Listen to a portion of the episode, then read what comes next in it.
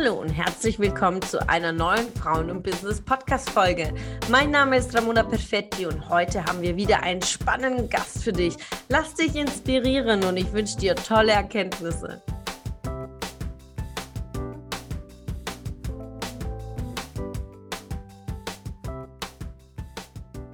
Heute wieder mit einer spannenden Persönlichkeit, eine mega Frau. Ich bin immer wieder von ihr so begeistert. So viel Lebenserfahrung, so viel Berufserfahrung. Ich habe die Nathalie Deschant hier im Interview. Sie ist Ghostwriter und sie schreibt Bücher für andere, aber sie schreibt auch sehr, sehr viel für sich selbst und hat einfach in der Vergangenheit gemerkt, wie sehr auch Menschen sich schwer tun mit dem Schreiben und daher ist sie auch Schreibcoach und begleitet andere, ihren eigenen Buch zu schreiben. Sie ist seit über 35 Jahren Journalistin, PR-Beraterin und Texterin und ja, unterstützt natürlich mit professionellen Online- und Offline-Texten. Deswegen, das Thema ist so wichtig und daher konnte Nathalie in unserem Interview hier auf unserem virtuellen Sofa nicht fehlen. Herzlich willkommen, liebe Nathalie. Ja, hallo liebe Ramona. Toll, vielen Dank für diese Begrüßung. Ich hab wirklich, äh, bin so froh, dass ich hier sein darf und es ist mir eine große Ehre. Vielen, vielen Dank für die Gelegenheit, hier mitmachen zu können bei dem Weekly Interview. Danke sehr. Ja, wir kennen uns jetzt schon, äh, glaube ich, zwei Jahre bestimmt, auf jeden Fall. Und ich bin wieder immer wieder begeistert von, von einmal von deiner Persönlichkeit, von deiner Besonnenheit. Und genau das bringst du auch in deinen Texten über. Du bist sehr klar und sehr strukturiert. Und äh, für alle Zuhörerinnen, die liebe Nathalie hat auch meine letzte Auflage lektoriert von meinem Buch Frauen und Business. Und ich werde diesen Moment nie vergessen, als sie auf mich zukam und mich mit so viel Wertschätzung drauf ansprach, wer denn meine erste Version lektoriert hätte weil sie gemerkt hat, da an der einen anderen Stelle gab es noch zum Nachfallen und dann hat sie mich tagkräftig unterstützt äh, bei meinem Buch. Daher äh, ich kann euch wirklich sagen, Nathalie hat eine unglaubliche Gabe und vor allem so zuverlässig. Sie unterstützt uns auch immer wieder, was Texte anbelangt. Aber nimm uns mal mit, Nathalie. Wie hat es so angefangen? Also gerade im, im Journalismus ähm, ist es auch da, dass man als Frau ähm, sich durchboxen muss. Wie war, wie war dein Karriereweg? Nimm uns da mal mit. Mhm. Ja, also es war so, dass ich während meines Studiums angefangen habe, mit dem Schreiben Geld zu verdienen. Ich habe für Zeitungen, Zeitschriften gearbeitet und fürs Radio und habe da eben ähm, Termine wahrgenommen, habe mit hab Personen interviewt, die mir dann ihr Wissen weitergegeben haben, ihre Geschichte erzählt haben. Und es hat mir immer unheimlich Spaß gemacht, eben das alles aufzuschreiben. Mhm. Nur äh, dann bin ich eben auf die andere Seite des Schreibtisches gewechselt sozusagen als ich dann eben äh, journalistisch tätig war, dann habe ich eine PR-Ausbildung gemacht und habe das Ganze von der anderen Seite gesehen. Also ich wusste ja dann schon, was die Journalisten gerne hätten für Texte, welche Art von Texten, wie die geschrieben sein sollten. Und da habe ich eine PR-Agentur mit aufgebaut, damals mit meinem damaligen Mann und habe dort auch geschrieben, Pressemitteilungen geschrieben und Akquise betrieben, Seminare vorbereitet, auch äh, Webseiten teilweise schon angefangen zu schreiben, aber als ich angefangen habe, ist ja schon eine Weile her, da gab es noch gar kein Internet, ja, das kann man sich heute gar nicht vorstellen mehr, aber das hat mir immer sehr viel Spaß gemacht und ähm, habe dann eben diese Zusatzausbildung auch zur PR-Beraterin gemacht und ähm, bin dann aus der Agentur ausgestiegen, weil mein Mann und ich uns getrennt haben und habe dann im Grunde wieder bei Null angefangen. Ja, ich, ähm, meine Söhne waren damals sechs und acht Jahre alt und dann habe ich mich wieder auf den Weg gemacht. Was mache ich jetzt? Und überall, wo ich hinkam und mich beworben habe, hieß es immer, ja, wir sind ja viel zu hoch qualifiziert für das, was Sie da machen wollen. Und das war recht schwierig für mich.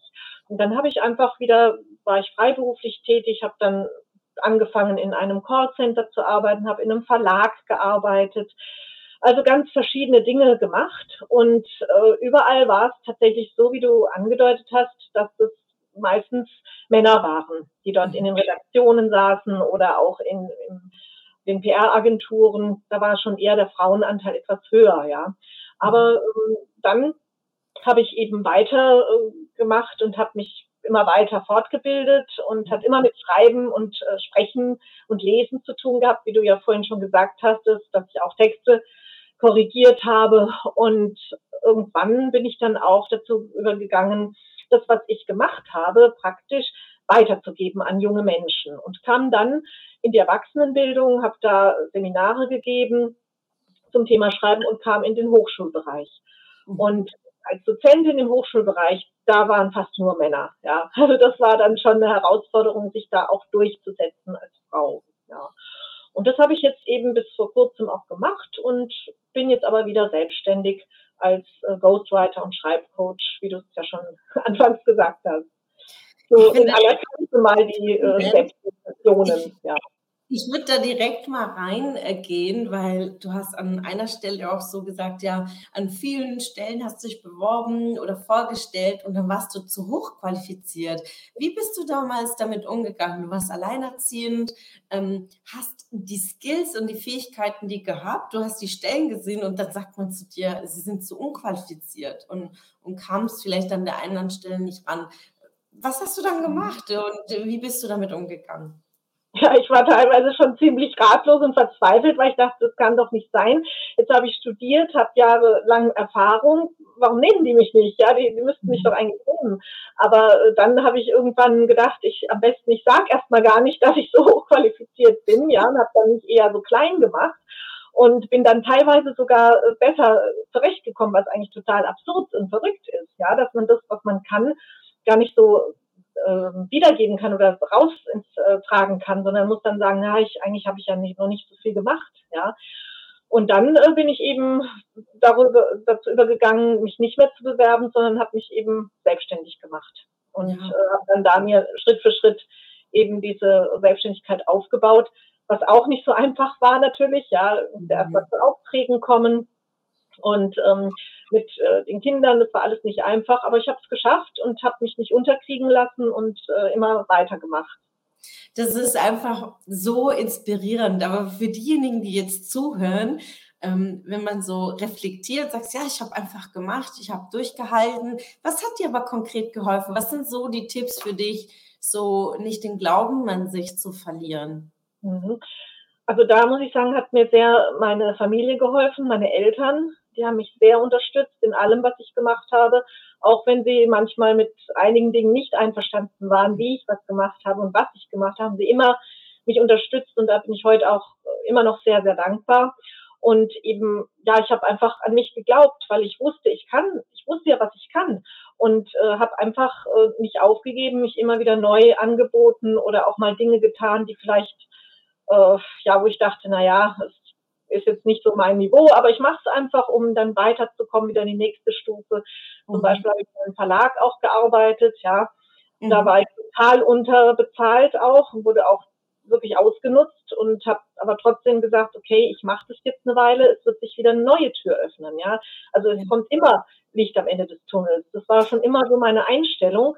Auch das kam wieder von meiner Mutter, weil die immer für alles eine Lösung hatte, schon früher. Und das habe ich mir so ein bisschen angeeignet auch. Ich habe auch sehr viel Ähnlichkeit mit meiner Mutter und es hat mir sehr geholfen auch, ja. Ja, du kriegst auch gerade so eine schöne Wertschätzung in den Kommentaren. Ich lese dir vor. Die Silke schreibt, so genial, wie du mit der Situation umgegangen bist und was du, was daraus entstanden ist. Also einmal das Thema Vorbildfunktion.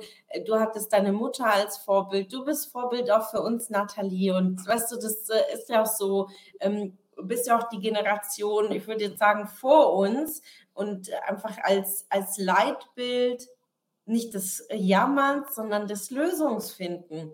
Und wir brauchen noch viel, viel mehr Role Models, ähm, starke Frauen, die uns zeigen, okay, ich schaff's, wieder neu anzufangen. Also einmal mit den Kindern zu sagen, okay, man hatte gemeinsam eine PR-Agentur äh, nach der Trennung, dann nochmal neu zu starten und mit den Kindern voranzuschreiten und für sie da zu sein und ihnen auch alles bieten zu können. Du hast wunderbare Söhne, äh, die auch toll angewachsen sind. Ich kenne jetzt nur den Simon, aber er ist sehr, sehr wundervoll und so wertschätzend und auch er, wie er sich immer weiterentwickelt und genau das hast du ihm ja auch mitgegeben, neu anzufangen, ja, mit seiner Lehre und dann was Neues gestartet, weil er dann nicht happy war.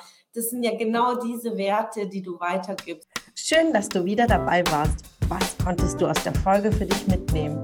Wenn du Teil unserer Community werden willst und auf der Suche nach wertvollen Austausch bist, dann habe ich hier was für dich. Unsere monatlichen Netzwerktreffen in den Städten Karlsruhe, Stuttgart, Frankfurt und Köln. Alle aktuellen Termine findest du auf unserer Homepage frauenbusiness.de und in den Show Notes. Ich wünsche dir einen erfolgreichen Tag und freue mich, wenn du morgen wieder dabei bist. Alles Liebe, deine Ramona.